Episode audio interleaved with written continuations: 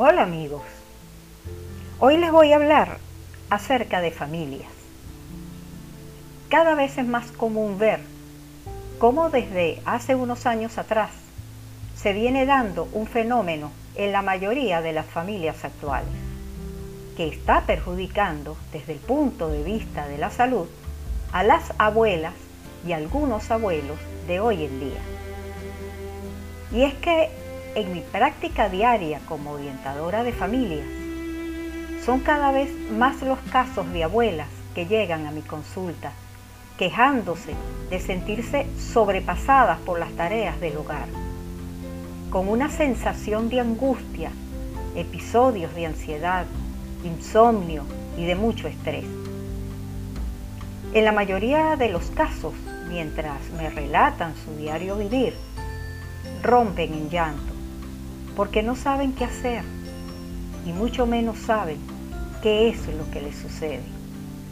Mientras se desarrolla la entrevista, van relatando los quehaceres a los que se dedican en el hogar, en donde como factor común surge que entre tantas obligaciones aparece la figura de uno, dos o más nietos y nietas que están a su cargo y que por lo tanto deben cuidar, alimentar, proteger y responsabilizarse tanto de su salud como de su bienestar físico y mental, además de entretenerlos hasta que sus mamás lleguen del trabajo.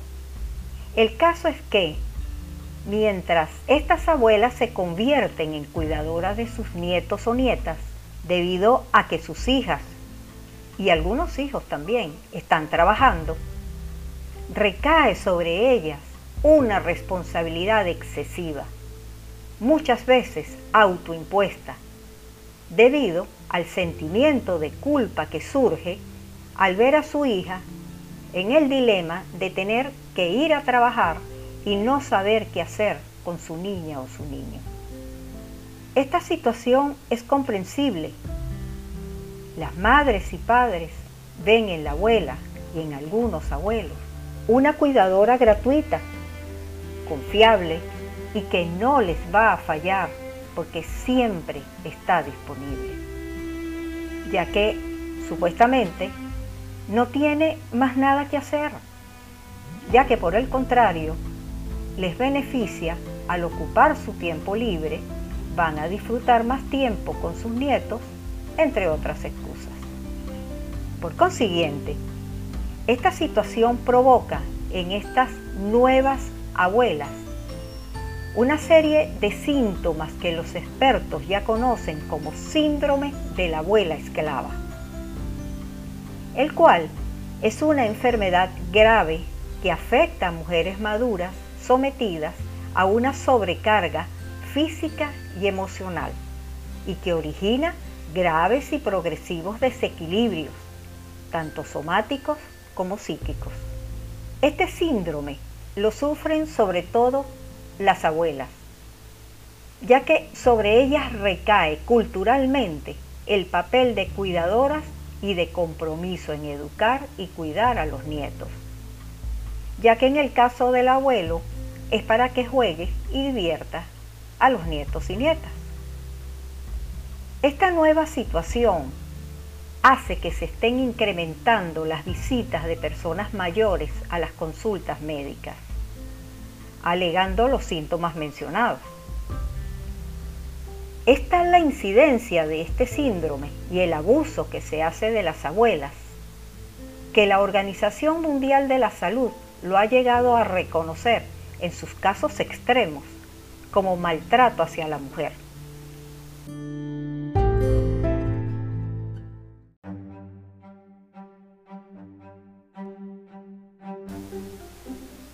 Cabe destacar que, generalmente, son las mismas abuelas las que proponen hacerse cargo de los niños y niñas, al ver a sus hijas atareadas y con la disyuntiva de qué voy a hacer con mi hijo si debo trabajar.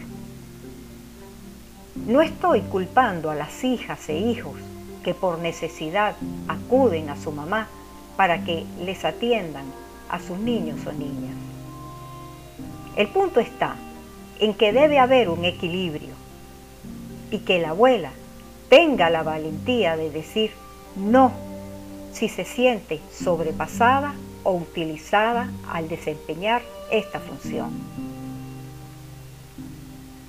Esta decisión no debe ser vista de mala manera. Los padres y madres jóvenes deben tomar conciencia acerca de que las abuelas deberían de dedicarse a ser abuelas, es decir, pasear y jugar con los nietos, enseñar a través de sus experiencias vividas, dar amor, colaborar en aquellas situaciones puntuales, estar dispuestas a aprender cosas nuevas de sus nietos y nietas, como por ejemplo el uso de las nuevas tecnologías. A la abuela esclava se le está privando de organizar y disfrutar su tiempo libre, como ella quiera, de tener amistades y vida social, de disfrutar de la compañía de sus nietos, sin la responsabilidad de educarlos, porque eso ya lo hicieron con sus hijos. Cuando se es abuela, es porque hemos recorrido toda una vida de trabajo. Hemos cumplido con muchas responsabilidades. Hemos vivido momentos hermosos y otros que no lo fueron tanto. También construimos un hogar y una familia. Hemos criado, formado y educado en valores a los hijos e hijas. Es decir, el trabajo ha sido arduo.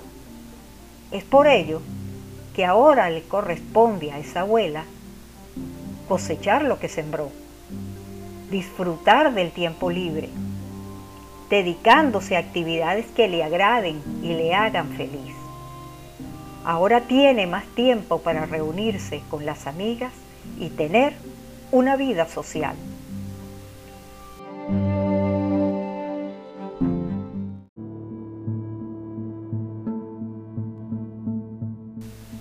Lo dicho anteriormente no está reñido con el hecho de que la abuela pueda en un momento dado ayudar a los hijos a sacar adelante a sus propias familias pero sin caer en tareas que no son las que les competen.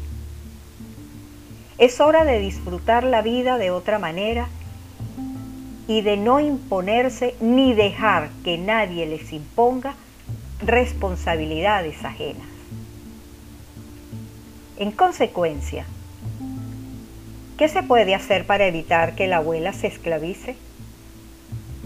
De la misma forma, ¿cómo se resuelven la mayoría de los conflictos en la familia y entre las personas en general, a través de una comunicación asertiva.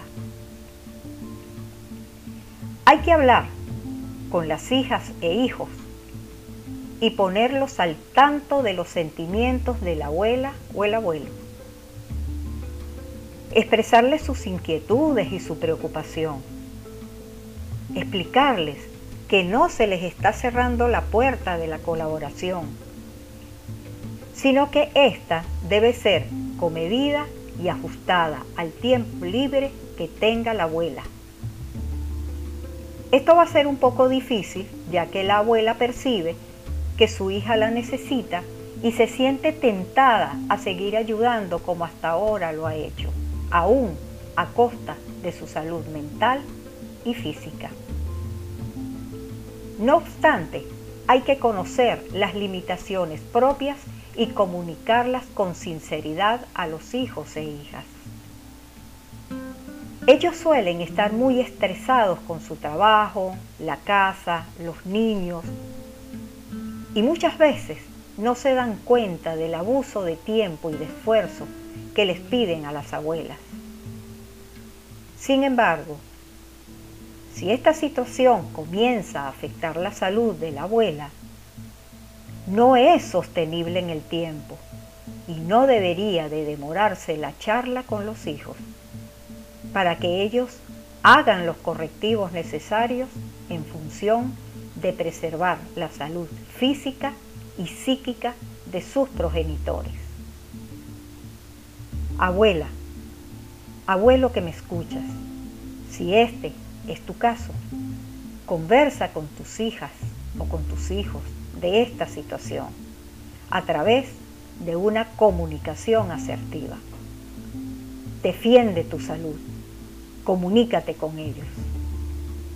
Para finalizar, les digo que los hijos e hijas son responsabilidad de los padres y madres, no de las abuelas o abuelos. Bueno amigos, gracias por su atención. Hasta el próximo audio.